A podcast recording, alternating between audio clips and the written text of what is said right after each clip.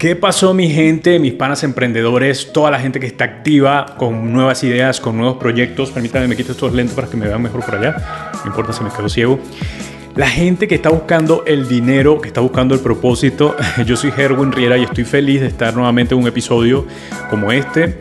Hoy entrevistamos a Gabriel Ober, pero no se confundan con el apellido Ober. Es un pana que de verdad es más criollo que la empanada y cómo comenzó esta empresa, cómo comenzó todo este negocio. Bueno, hoy en día Firatec es la empresa líder en la fabricación de tanques y megatanques en fibra de vidrio, principalmente. Lo que quiero decir con esto es que hasta el, tema de, de, la emoción está basado en la toma de decisiones, Erwin. A eso quería llegar con el tema espiritual. Mm.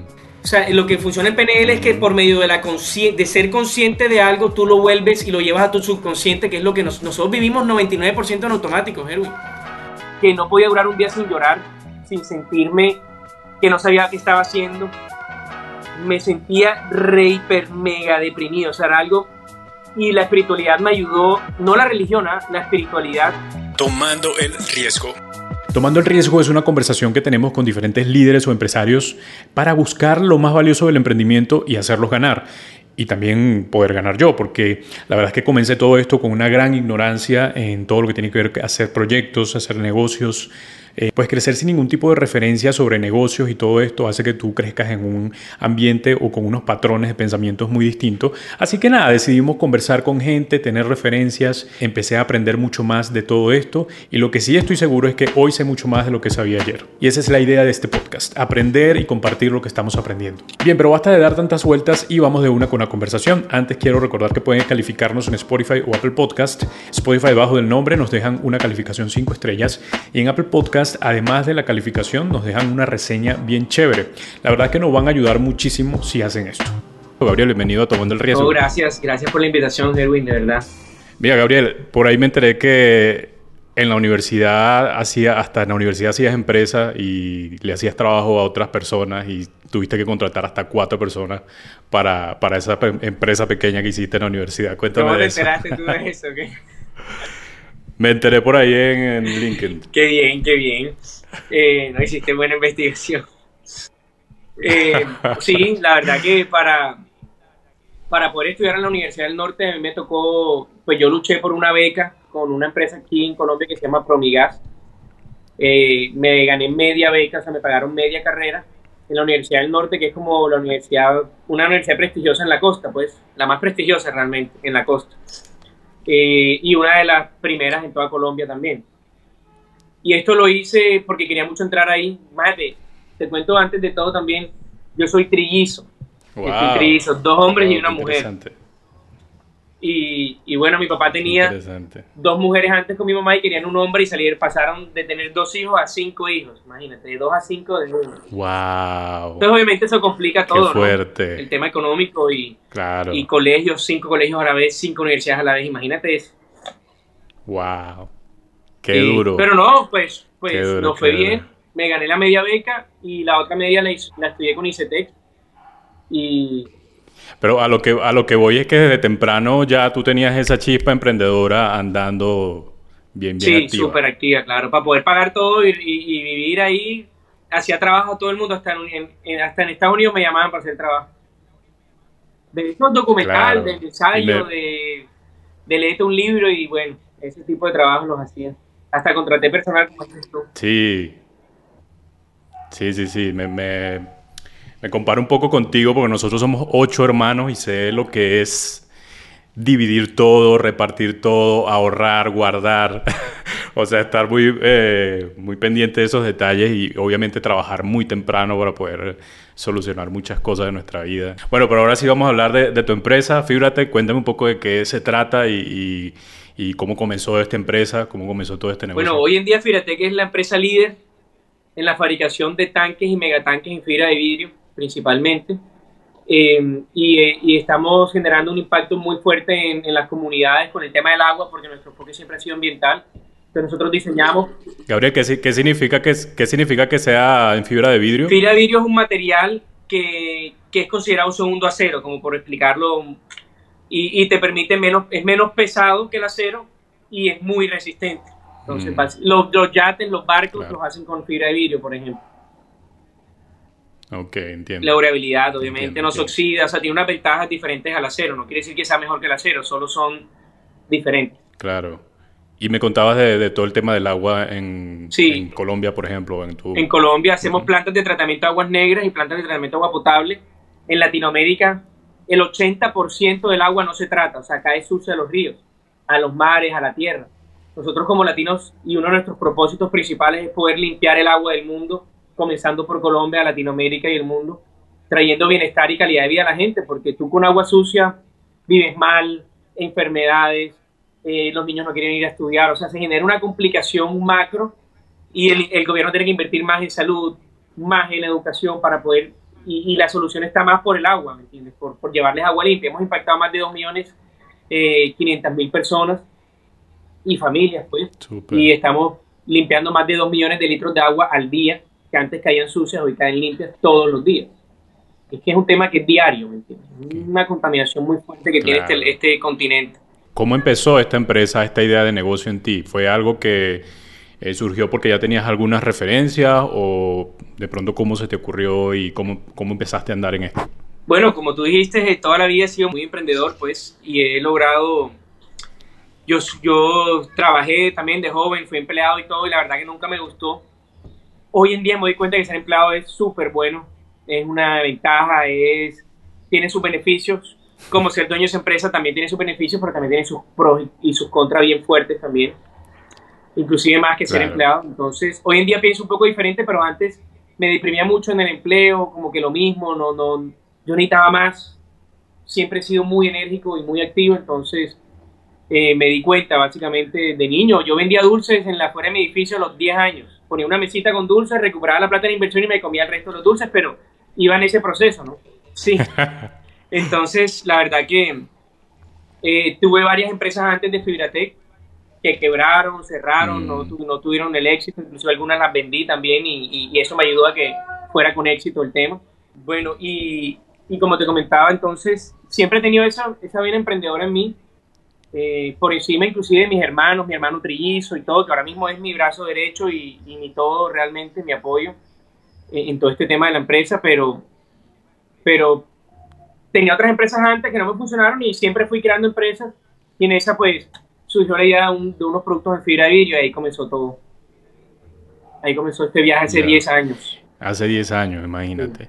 y esto de, quebrar, este, Gabriel, de quebrar, porque son palabras que a veces lo vemos como fracaso, como algo complicado, pero esto de quebrar y, y volver a arrancar, ¿cómo para ti, qué, de pronto cómo lo viste y cómo lo viviste en ese momento, porque de pronto para uno que está comenzando, ya tú pasaste por eso, para uno que está comenzando, pensar en fracasar es parte, obviamente uno siempre está pensando, bueno, si pasa esto, hay un riesgo, puedo, puedo solucionar aquí, pero uno no quiere fracasar, es la verdad. Eh, en tu caso, que ya has pasado por eso, ¿cómo, cómo lo, solucionaste o cómo te sobre, sobrepones? Bueno, la verdad que pues como tú dices, no es un fracaso, la quiebra es sencillamente un proceso de aprendizaje en donde pues salimos perdiendo algunas cosas, pero tú en, tu historia también, que me gustó mucho, que la leí antes de entrar acá y pues lo que tú dijiste también, o sea, uno deja muchas cosas a un lado, eso es quebrar, o sea, quebrar es dejar muchas cosas a un lado que el universo te está diciendo que ya no te corresponde. Sencillamente, este cambio, todo lo que pasó y lo que ha pasado en tu país, te ha servido a ti para estar donde estás ahora mismo para poder conformar este negocio, esta empresa que creaste y esta idea que me parece súper bacana. Em, nosotros también lo mismo, pues fue triste, lloré, me deprimí, eh, o sea, todos vamos a vivir eso. eso no, no me refiero al quiebre, me refiero emocionalmente, es parte del proceso. Pero es como, como, como tener una novia, cuando uno termina, sufre, llora y luego viene la otra novia, ¿no? Es, es un proceso de aprendizaje y de entender cómo funciona el mundo y el mundo funciona así, con cosas buenas y cosas malas. O sea, hay que, hay que saber vivir con eso. Claro. Hay que saber vivir con eso.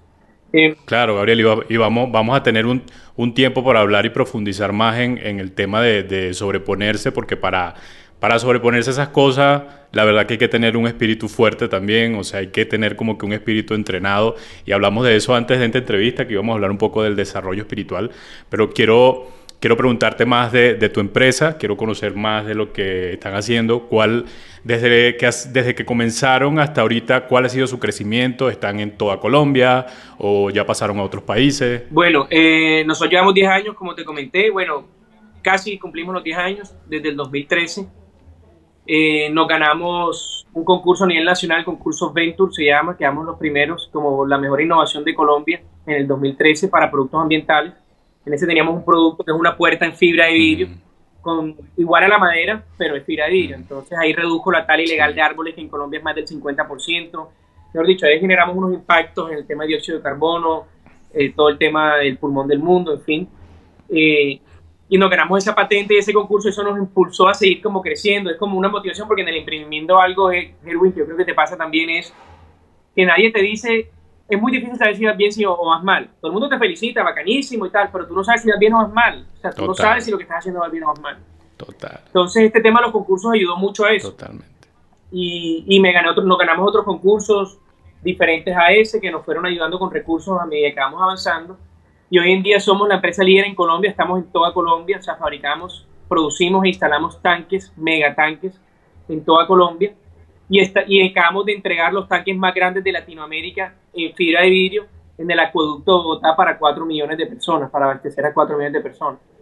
Eh, nuestros productos generan un impacto muy bueno porque son de bajo costo, de bajo peso, eh, y de muy fácil instalación y podemos llegar a esos lugares donde normalmente no llegan las empresas comunes o los productos comunes. tenemos unos diseños que son apilables, entonces son fáciles de transportar, fácil de, de descargar, en fin. Y, y, nuestra meta es poder llegar a Latinoamérica eh, realmente comenzando este año y reforzándolo el año que viene, comenzar a, a exportar productos estándar y comenzar a hacer estos megatanques en otras partes del mundo, principalmente Latinoamérica. Pero Estamos en toda Colombia, tenemos 70 empleados en este momento. Eh, también entraron unos socios que te conté eh, un poquito antes, que son los que salen en el programa Shark Tank Colombia. Y Shark Tank México es el mismo que salen los dos, que se llama Mauricio Hoyos. Él entró con nosotros hace tres años, no entró por el programa, lo conocí en otro, en la búsqueda precisamente, en, la búsqueda de inversionistas. Eh, hay un dicho muy bacano que es que en todo lo que te centras se expande. Entonces yo comencé a centrarme en que necesitaba inversionistas y me comenzaron a llegar inversionistas. Eso es así. La gente dice, oye, pero ¿cómo consigues inversionistas? Eso es, todo lo que te centras se expande. Entonces, en la que te centras, pues se va, te va llegando diferentes tipos de inversionistas, vas conociendo diferentes tipos de gente. Y así llega él y, bueno, gracias a Dios eh, confió en nosotros, creyó en nosotros y, gracias a él hemos crecido bastante. Hoy en día te voy a dar, a mí me gusta decir los números frenteados porque me gusta que, esto me hubiera servido mucho a mí antes también cuando comencé el emprendimiento. Nosotros comenzamos vendiendo, obviamente, que 10 millones de pesos al mes, al año inclusive, el primer año en 2013, que estábamos como en pruebas. Hoy en día, hoy, 2022, estamos vendiendo, la meta era facturar 7 mil millones y ya, ya cumplimos esa meta en lo que va del año. O sea, lo que queda del año es extra, por decirlo así. Súper bien. En tema de cumplimiento, entonces vamos volando, como decimos acá aunque ha habido todo el tema de pandemia, aunque ha habido todo el tema de presidentes y todo, obviamente hay épocas que se frenan y, entonces se reduce un poco eh, el tema de caja, en fin, se, se ponen límites y retos, pero también hay otros momentos de vaca gorda, vaca flaca, vaca gorda. Entonces, así ha sido más o menos. Y la entrada de Mauricio, el inversionista, nos ayudó mucho. A mi socio, a mis fundadores, mi socio que quiero nombrarlo se llama Rafael Ortegón. Él es socio fundador conmigo, amigo mío desde que teníamos dos años de edad y bueno, también confío en, la idea y, con él hemos desarrollado los productos, patentados, tenemos tres patentes y, y bueno, gracias a Dios hemos ido avanzando, sí, y esperamos seguir creciendo. Bueno, Gabriel, en, medio de esto que me has contado, todo este crecimiento que han tenido, eh, me imagino que ha sido muchos, muchos retos, muchos cambios, todo lo que han vivido, pero que ha sido eso eso, en estos días escuchaba a un, a un podcaster que decía, yo tengo un superpoder. Mi superpoder es la ignorancia, porque me meto en vainas, me meto en vainas, me meto en vainas y cuando me doy cuenta estoy metido en un negocio y estoy haciendo algo y me está generando dinero y, está bien. Pero digamos que eso, eso es lo, lo que me ha pasado, decía él. Y yo me comparaba un poco y decía, lo mío es un poco la creatividad tal vez que tengo de hacer cosas muy rápido y pensarlas para, para que se vean de otra manera o para cambiarlas. En tu caso, ¿qué ha sido lo que tú crees que ha favorecido tu, a tu empresa en todo este rato que tienes haciendo empresa? Bueno, o sea, que, que, que de, mi, de mi forma de ser, digámoslo así, lo que más creo yo que ha impactado es mi, mi liderazgo natural, por decirlo así, y mi amor hacia las cosas y hacia todos, ¿me entiendes? Yo trato, todo lo que hago lo trato de hacer con amor, inclusive aunque sea algo malo, ¿ah? O sea, un cliente me llame molesto, Gabriel, pues pucha, estaba y me trate mal y todo, yo igual le devuelvo el trato con mucho cariño y mucho amor a mis operarios, a mis empleados. Había un momento donde he durado tres meses sin pagar nómina, para que te hagas una idea. Cuatro meses sin pagar mm. nómina. Y, y, mis empleados han seguido ahí con nosotros. ¿Por qué? Porque todos me han dicho, Gabriel, yo estoy aquí por ti. Y me quedo y aguanto por ti. Creo que eso es precisamente lo que ha... Mi socio una vez dijo en una reunión, que estábamos todos los, Mauricio hoy, estábamos todas las empresas que han invertido, que son como 18, y, él estaba como describiendo a cada CEO de cada una de las empresas. Cuando llegó a mí me dijo esto, yo creo que eso es lo que responde tu pregunta, me dijo así, Gabriel, Gabriel Ovirne es el CEO de Fibratec presentándonos frente a todos y es una persona demasiado positiva, demasiado positiva, en tal punto que la empresa se puede estar quemando y tú lo llamas y le preguntas, hey Gabriel, ¿cómo va todo? Y Gabriel te va a responder, súper bien, perfecto eso creo yo que es lo que, lo que me describe, ¿no? Que, que, estoy positivo no importa nada. Y, y, así esté, hemos estado más de cuatro veces, tú sabes las estadísticas, las estadísticas dicen que una empresa después de cinco, las empresas que duran más de cinco años son menos del 1% o 2% de las empresas que se crean. Y esto lo digo como, como en el sentido de que lo que me ha ayudado a mí ha sido ese, ese vamos para adelante, vamos para adelante. Yo he estado a punto tres veces de quebrar y, y yo no estoy pensando en la quiebra, sino es cómo voy a sacarlo adelante. ¿Me entiendes? Yo creo que eso es lo que me ha diferenciado, como que no veo el incendio, sino que veo, veo el agua viniendo. Si pudiéramos decir, ya me hablaste acerca del positivismo, de tu liderazgo, pero ¿cuáles son algunos de los rasgos, o si pudieras hablarme de tres, tres aspectos, o tres, eh, sí, tres aspectos esenciales que tiene en este caso tu empresa el liderazgo de tu empresa para que los empleados, para que el equipo de trabajo se mantenga como se mantiene, como esa actitud que me has dicho de que no me están pagando, tengo dos meses sin cobrar y aún así me mantengo y sigo acá con Gabriel? Bueno, el primer rasgo para mí, para mí que, me ha servido, por lo menos, porque así soy yo, es un poco la humildad o sencillez con la que yo me manejo con los demás. O sea, para mí no hay nadie más ni menos. Así como trato a Mao, mi socio, así trato a mi operario más raso que hay. Y los atiendo a todos. Me llaman, yo soy el, gerente, como puedes ver, y 70 empleados y 20 mil negocios y todo, o sea, bien enredado mi tiempo. Y aún así yo trato de, no les puedo contestar enseguida de pronto, pero les trato de atender. O sea, el tema de la humildad y la atención es muy clave. Hay un libro que me, que me ayudó mucho con eso, para, para pues recomendártelo ahí con eso, y es Cómo hacer amigos e influir sobre las personas de Dale Carnegie, creo que se llama el, escritor. Y ese libro me cambió, o sea, ese libro es lo que define esas tres estrategias que tú me estás diciendo, esas tres cualidades que debería tener un emprendedor o un líder, lo definen en ese libro y es tratar a los demás como te tratarías a ti mismo, digamos.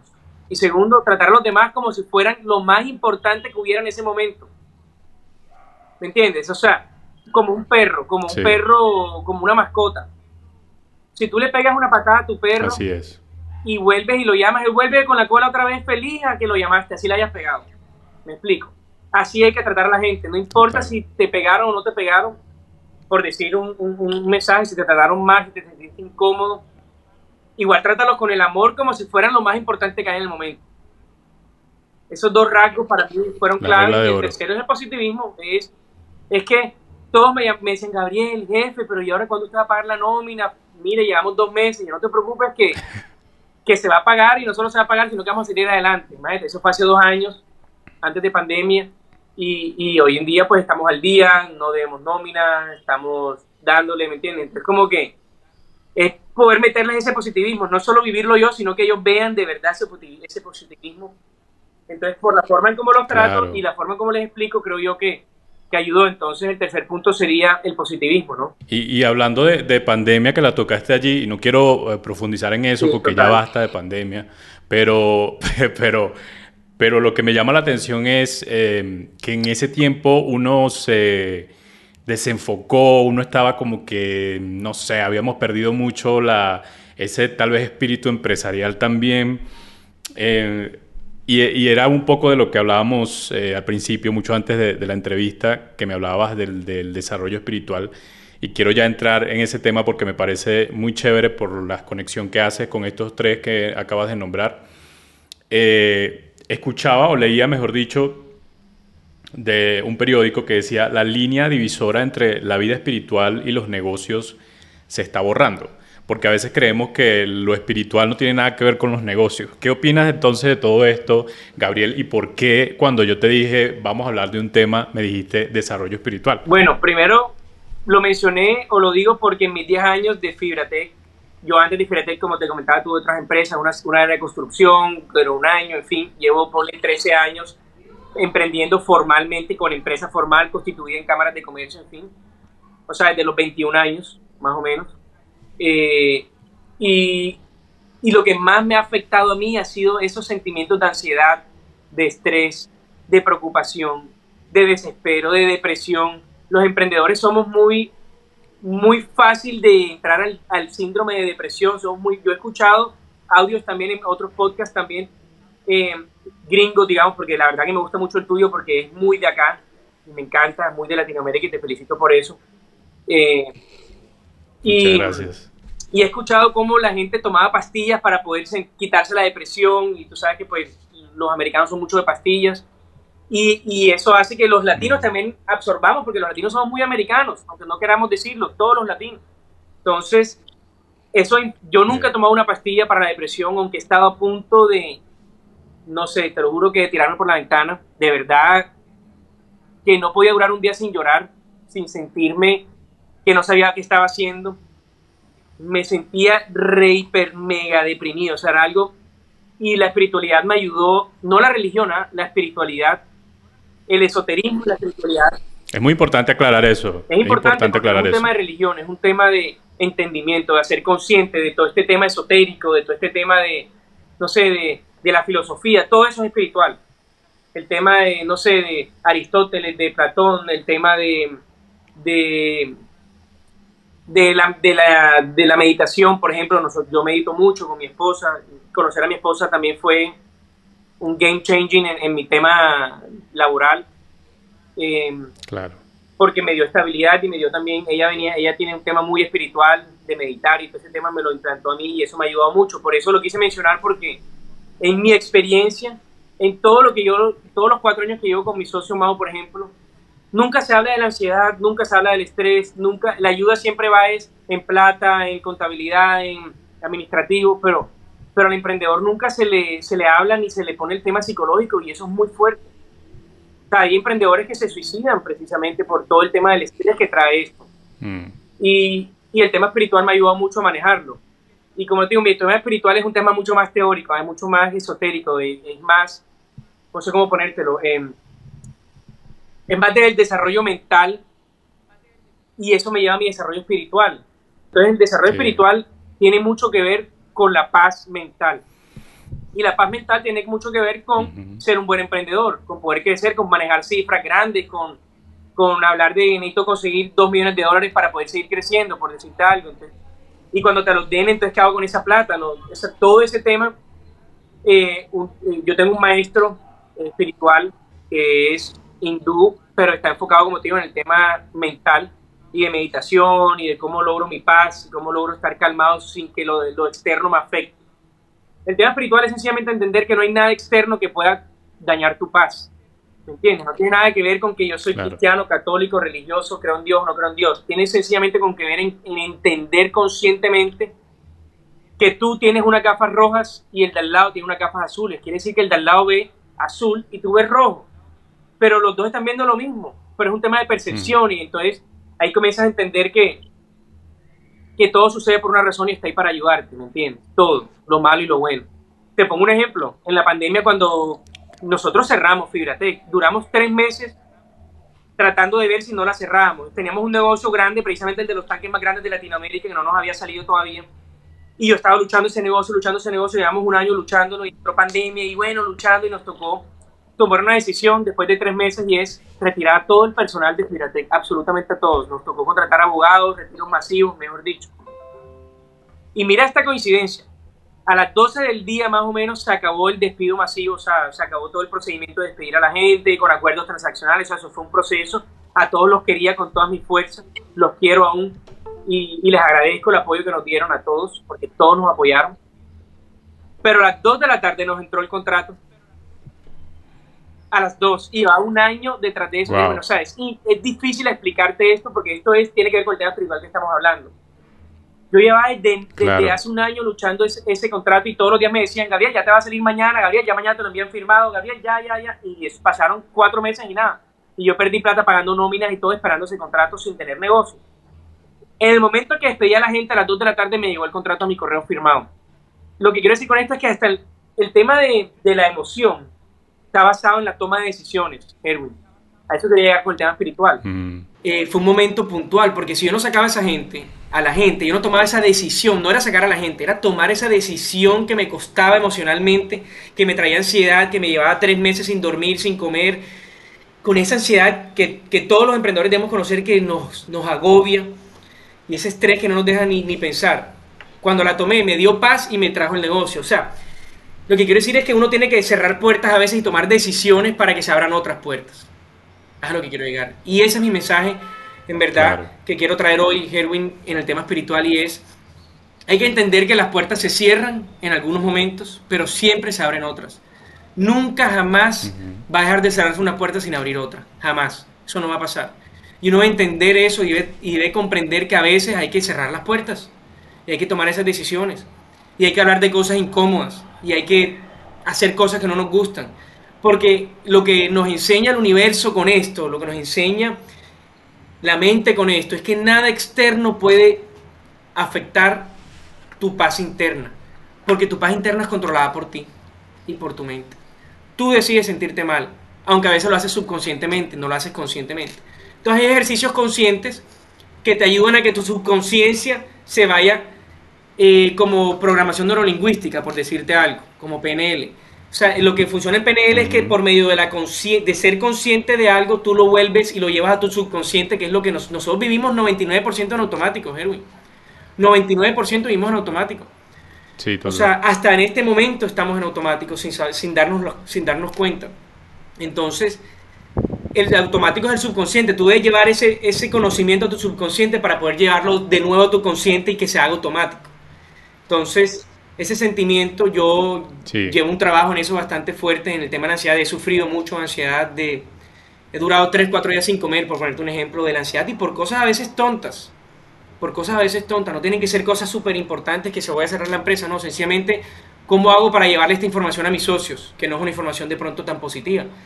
¿Cómo hago para decirle esto al cliente que estoy atrasado y, y, y pucha, le da uno estrés y ansiedad? Entonces, llevo en un trabajo en eso y me he dado cuenta que, pues que hay que hacerlo. En el momento de hacerlo llega la paz. Entonces, esa es mi invitación a todos, como que enfrentar es hacer. Así es, Gabriel. Y esto, esto de que hablas de, de, hacerte consciente eh, para llevarlo a tu subconsciente, como decía, eh, ¿cómo te hiciste consciente? ¿Eras ya, qué tan ignorante eras ante todo esto, primero? Eh, ¿Lo tenías de algún modo por allá? ¿Sabías que, tenías que ir por ese lado? ¿O te ayudó mucho tu esposa, como bien lo has dicho?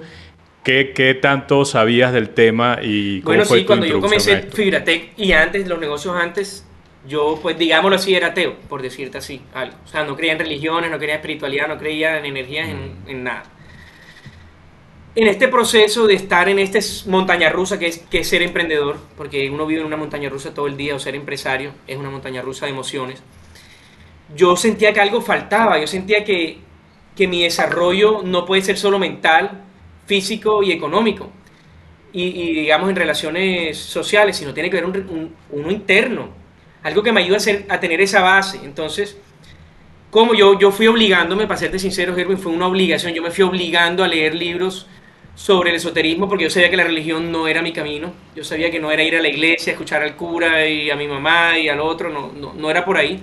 Para algunos sí es el camino, para mi hermano, por ejemplo, él, le encanta ir, o sea, él, va y, tú lo escuchas y nunca habla de nada de, religión, pero pero su forma de acercarse a él y a su espiritualidad es por medio de la religión. Hay unos que no. Y luego comencé a escuchar en este tema del emprendimiento, por eso los podcasts como los tuyos son re importantes. Comencé a, buscar temas de emprendimiento, cómo hacía la gente para, para sobrellevar ese tema emocional que trae ser emprendedor. El mensaje aquí a los emprendedores hey, es sencillamente, tú dices, yo quiero aprender sobre cómo construir botes, ponte, hazlo. O sea, el hacer es lo que te lleva a, a, ser mejor. No es pensarlo, es el hacerlo. Lo difícil de los emprendedores y de todo el mundo es que dicen quiero hacer esto, pero no lo hacen. El hacerlo comienza a expandirte. Comienza a conocer más cosas, comienza a conocer más proveedores, comienza a conocer más clientes, comienza a conocer más gente que está en el sector y que habla sobre el tema. Y entonces mi consejo es ese. Si la gente, la gente dirá, bueno, pero ¿cómo hago? ¿Cómo me inicio en el tema espiritual o cómo me inicio en, en mi desarrollo emocional? No lo llamemos ni espiritual porque la gente a veces hay tabú sobre esas palabras espiritual, religión. Eh, hablemos sobre tu desarrollo espiritual, es tu desarrollo emocional, perdón. Entonces, al hablar de eso, ya te puedo decir, comienza a buscar libros, libros de, de emprendimientos, de personas que, que, que, han vivido lo mismo y que, y que te comienzan a dar de alguna manera su insight para poder llegar a esos puntos. Y eso, eso ya entra en una práctica, ¿no? Leer bastante. ¿Qué otras prácticas entonces Gabriel recomienda que tú has hecho y que te han funcionado para bueno, la primera la lectura, mejor. porque ahí es donde está la información para poder seguir avanzando. Y la segunda es poner en práctica. Y, y, por ejemplo, yo en el día anoto cuáles son las cosas que me sacaron de mi paz. Por ejemplo, que mi papá me haya llamado y me haya interrumpido la llamada contigo. Sencillamente eso ya lo saca uno de su paz. Entonces comienzo a notarlo y comienzo a ser mm. consciente. Es precisamente ser consciente de que, oye, ¿cómo me va a quitar eso mi paz? Entonces cuando vuelve a pasar tú, como tú lo anotaste, cuando tú lo escribes, estás haciendo varias cosas a la vez. Estás leyendo porque lo estás escribiendo, lo estás escribiendo y lo lees en voz alta, por ejemplo, entonces lo, lo vibras, lo oyes, en fin, hay técnicas. Pero lo que quiero decirte es que hago esa lista, todos los días hago esa lista de qué cosas sacaron de mi paz y cada día ha disminuido. Antes era gigante, podía durar todo el día. No hacía la lista porque ya estaba fuera de mi paz de por sí. Ya estaba estresado, decía, no, yo puedo hacer esa lista ni qué carajo. Pero me ha ayudado mucho, mucho, mucho. Y hay, hay libros puntuales, por ejemplo, Surfeando la Vida, es un libro que me ha ayudado mucho. Los libros de Tony Robbins me han ayudado mucho, eh, porque Tony Robbins mezcla este tema emocional con el tema de negocios.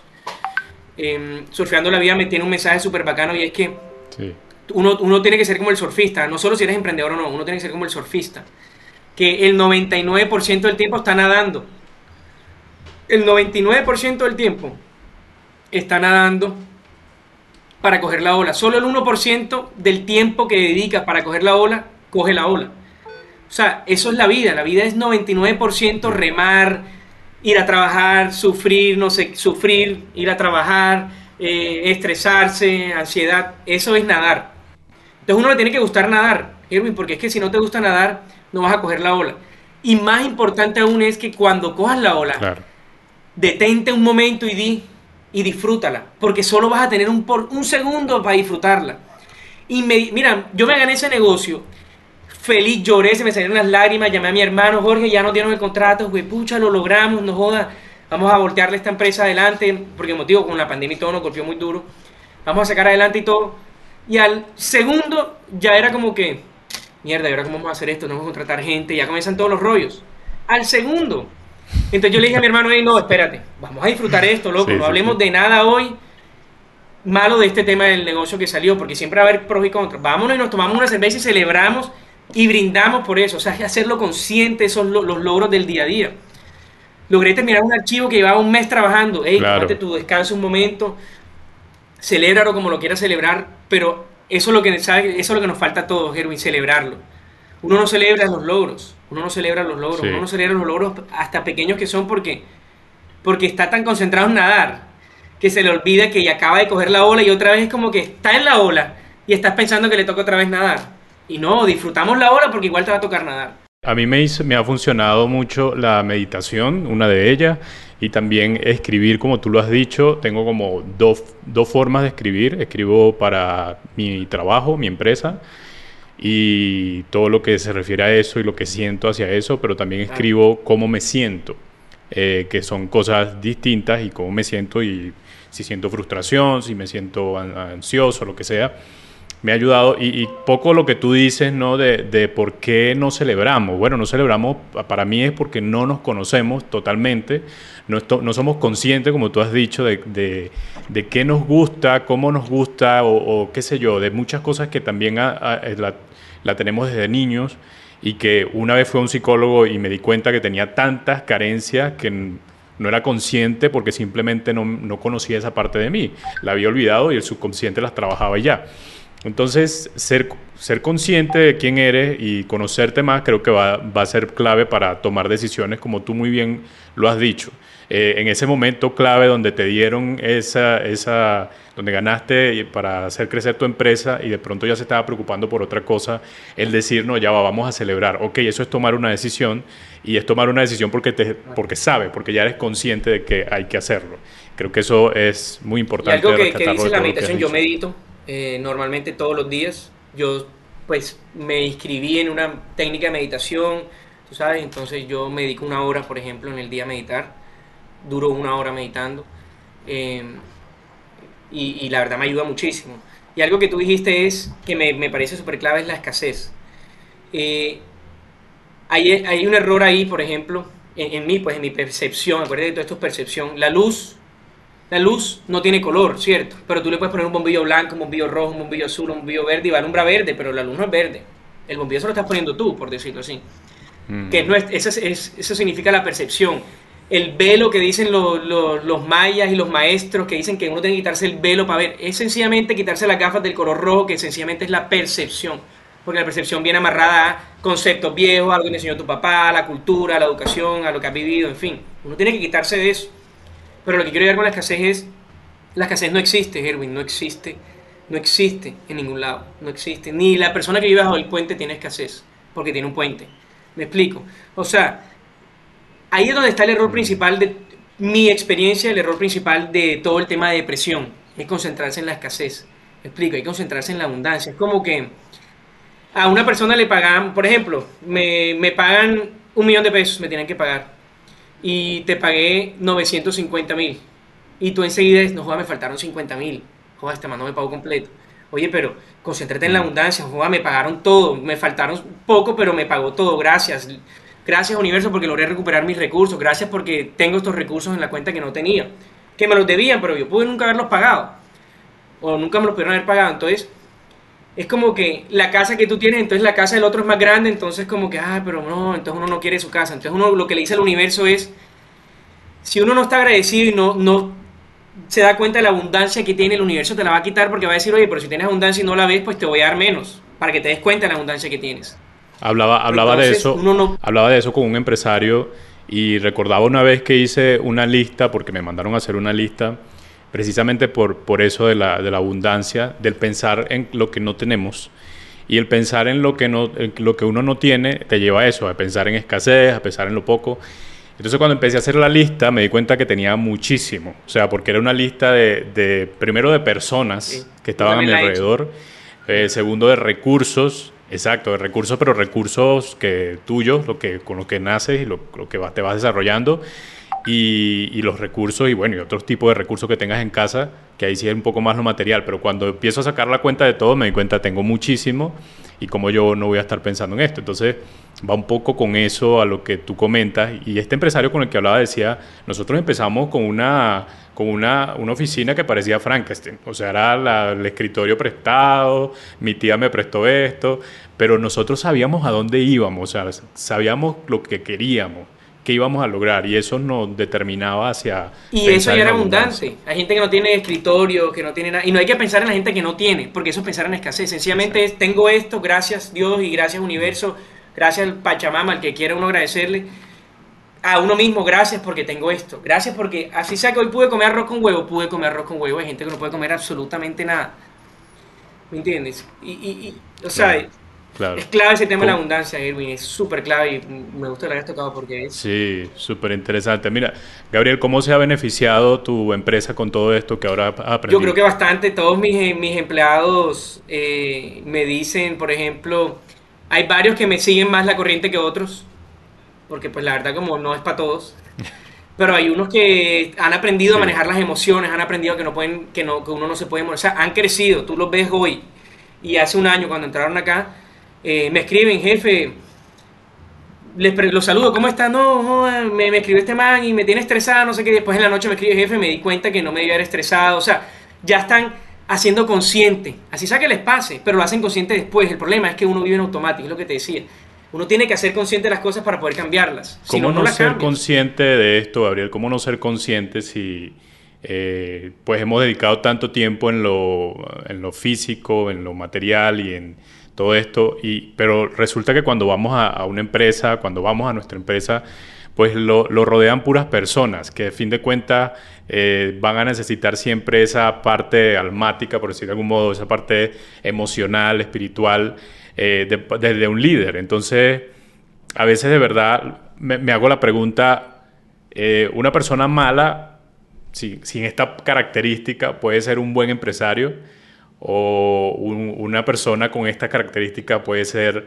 un mal empresario. O sea, lo que quiero llegar es, todos necesitamos esta parte espiritual, creo yo. Creo que es muy necesaria para, para todos eh, en cualquier área no, y tiene mucho que ver también con asumir riesgos porque a veces no, no nos atrevemos a, a, dar pasos firmes hacia algo porque precisamente tenemos miedo y, y no entendemos por qué hay tantos miedos. Pero así cuando tú te diste cuenta que tenías tanta ansiedad, tantas cosas difíciles y empezaste a buscar ayuda, pues empezaste a sobresalir y, a sobreponerte sobre estas cosas y ahí comenzó todo a cambiar. Esta gente que trabaja contigo también lo necesita, también va a necesitar a un líder que los oriente hacia esto. Y, es tan interesante conocer esta parte de la yo les pongo libros, les pongo a leer eso de Surfeando la Vida, les puse a leer eh, cómo hacer amigos influir sobre las personas, porque la relación diaria a veces es difícil, ¿no? Y, nosotros que somos una empresa de producción, que hay problemas, que hay rollos, que hay atrasos, que hay todo. Entonces mi hermano llama molesto al de logística, el de logística llama molesto a producción, y entonces se tiran, la, tú sabes, se, se molestan entre ellos. Tienen que entender que, que uno tiene que saber cómo es el otro. Si tú quieres que las cosas se den, tú tienes que saber cómo es el otro. Como por decirlo así, palambonearle, irte por la tangente y que haga lo que tú quieres hacer. ¿Me entiendes? O sea, llevándolo a temas de negocios puntuales, el tema espiritual. Es como que, si yo sé cómo eres tú y yo sé que a ti te gusta eh, que te soben el hombro cuando están hablando, pues yo voy y te sobo el hombro, así estamos peleando. Pero voy a hacer que se logre lo, mi cometido, lo que yo quiero lograr. Es un poco de cómo hacer amigos e influir sobre las personas. ¿Cómo puedes influir en ellos? Influir no solo con cosas buenas y malas, sino también en lograr que hagan lo que tú quieres que hagan. ¿Cómo convences a un inversionista que entre a tu negocio? ¿Cómo convences a un empleado que se quede? Eso es hacer que hagan lo que tú quieres que hagan o lo que necesitas. Lo que tú decías ahorita es, todos estamos en el camino espiritual y eso también lo quiero dejar claro. Así no lo sepan, porque vinimos aquí a aprender. Es un colegio. Y, y tan, tan venimos a aprender que el secreto de una mente millonaria dice, nosotros somos un nivel de problema y hay un problema. Te pongo un ejemplo. Yo soy una persona nivel 4 y si me presenta un problema nivel 5 si yo logro crecer como persona y me convierto en una persona a nivel 6, por ponerle niveles, y se me vuelve a presentar el problema a nivel 5, ya ese no va a ser un problema, porque ya soy, un problema, ya soy una persona a nivel 6. O sea, tengo más desarrollo que el problema que se me presentó. Claro, se me puede presentar un problema a nivel 10, y eso es lo que me va a ayudar a seguir creciendo de nivel, ¿no? Es como un vaso lleno. Tú puedes echarle todo el agua que tú quieras al vaso que no se va a seguir llenando. Tú tienes que ampliar el vaso y ampliar el vaso es ampliar tu información, tu conocimiento de ti y de lo demás para que pueda seguir llenándolo de información y llenándolo de conocimiento y seguir creciendo. Es mejor entender esto porque tenemos como un propósito cuando lo entendemos y no nos quedamos simplemente pensando en lo malo, en la escasez, en lo que no tengo. Gabriel, ¿cuál es el, consejo más importante que te han dado? Un día, una vez, mi tío, eh, mi tío es el, es el dueño de, unos almacenes en Colombia que se llaman FEDCO, no sé si lo has escuchado. Eh, FEDCO vende como productos de belleza y cosas así tiene ya 30 años, tenía más de 40 mm. almacenes o 50 almacenes en Colombia. Y él una vez me dijo, y una vez fui a su casa hace nueve años, creo yo, fácilmente, y me dijo, yo estaba en su casa, en Bogotá, me, pues, mi primo, mis mejores amigos, me quedé allá y, y, desayunando con él, eh, yo le dije, tío, estoy cansado, tío, y llevaba como dos años apenas, y le decía, tío, estoy cansado de esto, man, hacer empresas es demasiado complicado Tuve que lloro, deprimido, porque estaba apenas encontrando, ¿no? Todo esto. Tenía 22 años, 23 años. Y mi tío me dice, es que la juventud de hoy le falta hambre. no es un consejo como tal, pero es un consejo, ¿me entiendes? O sea, eso a mí me impactó y eso lo tengo en mi mente. Y, y, es algo que me cambió. Me cambió lo que yo soy, lo que yo pienso, todo, porque es eso, ¿ah? Es como que quejarse de todo, ¿ah? La escasez. Le falta hambre y escasez, ¿me entiendes? ¿De qué te estás quejando? Sí. Como que, oye, loco, pero si la vida es así. Y él me contó esto, me decía, mi, la vieja que me prepara el tinto en la empresa, me decía mi tío, llega más temprano que yo, y eso que yo llego temprano. Y se gana el mínimo. O sea, llega antes que yo para tenerme el café, para tenerme todo listo, llega, vive más lejos que yo, tiene que coger bus, mejor dicho, esa vieja se tendrá que levantar a las 3 de la mañana para llegar a la oficina. Y, y gana el mínimo. Entonces él dice como que, ¿por qué nos quejamos? O sea, que hambre, nos falta hambre. Y con eso eh, todavía tengo mucha hambre. tengo mucha hambre para seguir creciendo. Para seguir me, encanta ese. Y, y, el último consejo que me dio un nuevo socio se llama Juan Diego Gómez. Me parece la persona más crack que he conocido. Lo conocí gracias a Mauricio Hoyos, el del Shark Tank. Él es socio también de él. Y Juan Diego me dijo en una reunión y me dijo, un poco molesto inclusive, me dijo, Ariel, deja de quejarte deja de quejarte, que tú no estás viviendo una situación, porque yo decía es que la situación de Fibratec es tal, estamos en una situación tal, y él me interrumpió y me dijo, deja de quejarte, porque Fibratec no está en una situación, esa es la realidad de Fibratec. Entonces mi consejo aquí es, dense cuenta que lo que ustedes están viviendo es su realidad, no es una situación, no es como que, ay, me está pasando esto porque estoy mal del colesterol, porque es que estoy mal de... No, no, es una realidad y está en ti cambiarla. No es una situación que se te presenta, o sea, no eres la víctima. Ese fue el consejo que también me cambió hace poco, fue hace como un año y medio que me, yo estaba desmotivado un poco por el sub y baja de la montaña rusa y, ese consejo me, me, dio mucho, como que darme cuenta que, que esta es mi realidad, no es, no es una situación. Situación es el que tiene una víctima. No, pobrecito, está en silla de ruedas, esa es la situación, pero para él esa es la realidad. ¿Me entiendes? La situación es la víctima, la realidad es el que se apropia, es el que tiene hambre. Entonces sí, esos dos. No he, no he, conocido, no he conocido el primer eh, empresario exitoso que sea una víctima, la verdad. Eso, es un pensamiento que de verdad hay que eliminar completamente, y más en este mundo ahorita de, tantas víctimas que, salen y salen. Bueno, Aurel, ya estamos terminando esta conversación. De verdad que está muy chévere. Me gustaría quedarme un buen rato aquí, seguir, seguir hablando de, de esto. Pero tenemos que cerrar y tengo siempre como un poco para romper el hielo y lo que hemos estado hablando, algo que sale un poco de la estructura, aunque sigue siendo parte de todo lo que es emprendimiento. Vamos a, hacer un pequeño juego que se llama invertir, asociar o descartar. Y te voy a nombrar a tres empresarios, eh, me vas a decir con cuál invertirías, con cuál te asociarías y a quién descartarías. ¿Está bien? El primero es... Eh, Alex, eh, Alex Oxenford, creo que se pronuncia, el cofundador de OLX, Andrés Moreno, el fundador de Open English, o Marcos Galperin, fundador de Mercado Libre. Entonces la primera pregunta sería, ¿con quién me ¿Con Quién te, ¿Con quién invertirías? ¿Con quién te asociarías? ¿O a quién descartarías? Eh... ¿Fundador de OLX, fundador de Open English o fundador de Mercado Libre? Súper, súper, súper buena esa pregunta. Yo diría que. Joda, muy difícil. Porque son tres tremendos negocios diferentes, pero. pero yo creo que. Creo que. Sí, que me iría por, por Mercado Libre. Más que todo porque. ¿Invertiría? O sea, me iría a invertir con Mercado Libre, por decirlo así. Porque no conozco ninguno de los tres, como personalmente, para decirte que por ellos invertiría. Eh, eso es importante, súper importante, antes de tomar las decisiones con quién vas a invertir, pero, pero pues si es así con la empresa, sería Mercado Libre más que todo porque, porque con todo este tema de pandemia y todo lo que se viene, la gente, el tema de, de venta y de compra por internet ha sido muy, cada vez ha ido creciendo más, inclusive en Latinoamérica está re, nuevecito. O sea, el porcentaje de la gente que compra en Colombia por mm, internet es menos del 20%. ¿Sí me entiendes? O sea, lo que hay es mercado, entonces por eso lo haría. Porque Oxxo, por ejemplo, habría que invertir mucho. Son locales, no sé qué, mucha deuda, Mercado Libre no, Mercado Libre es pura gestión. Básicamente por eso, porque... Sí, es verdad. Te, te queda asociar y descartar. ¿Con quién te asociarías entonces? Ya con un supuesto. con un supuesto, conociendo a las personas, eh, me asociaría con el de Open English porque siento que uno, sienten uno que lo conoce. Porque el man sale en las propagandas y la vaina y tal. Claro, claro. Sí. Toda sí, tiene un buen marketing. Tiene un buen marketing. me asociaría con él por eso, porque se ve que tiene mucha experiencia en eso.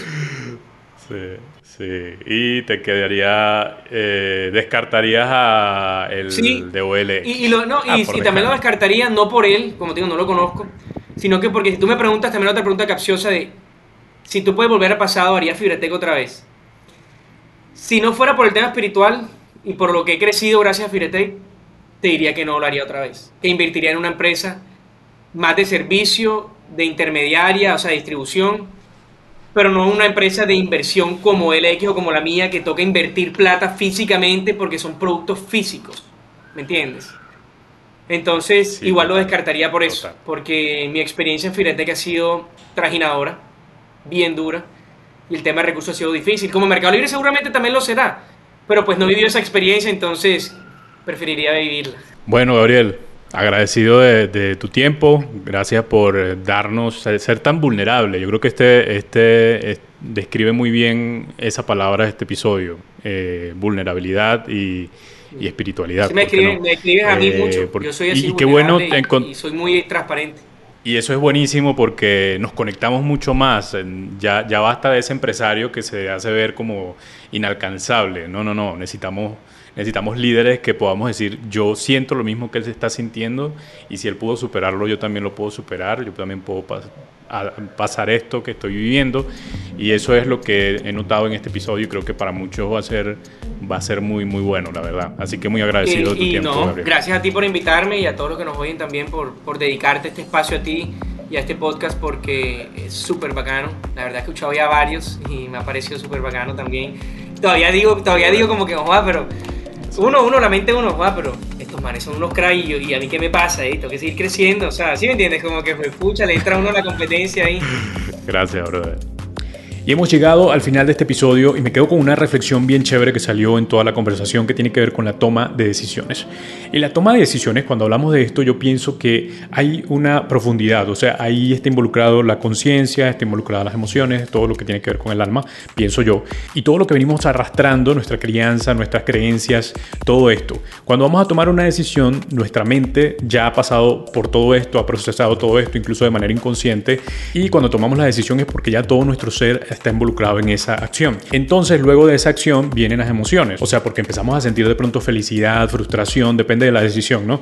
Entonces aquí hay que estar muy pendiente porque depende de nosotros cómo nos sentimos, cómo manejamos estas cosas, cómo dominamos las, las emociones. Y yo pienso que tiene que ver mucho también con lo espiritual. Es más, vamos a estar claro, la empresa es manejada por personas y el ser humano es complejo, así que nosotros necesitamos un equilibrio entre, entre lo espiritual, entre lo físico, entre la conciencia, entre tantas cosas de las cuales incluso muchas personas dependen, porque si tienes empleados, pues muchas personas están esperando que ese líder pueda orientarlos de alguna manera hacia, lo que, hacia el objetivo principal. Pero bueno, es parte de la reflexión que tomo de esta conversación tan interesante. Ya terminamos, solo quiero recordar que puedes ir a calificarnos en Spotify o Apple Podcast. Tenemos un canal de YouTube donde te puedes suscribir y darle a la campanita para que estés pendiente de todo lo que subimos.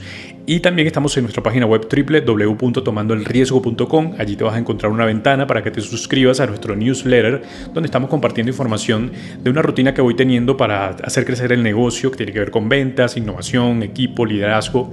Allí voy compartiendo cada cosa interesante para que pueda también tu negocio crecer. Todo lo que uno va aprendiendo, recuerda, lo estamos compartiendo. Bueno, yo soy Gerwin Riera y el productor ejecutivo de este es Robert Carpenter.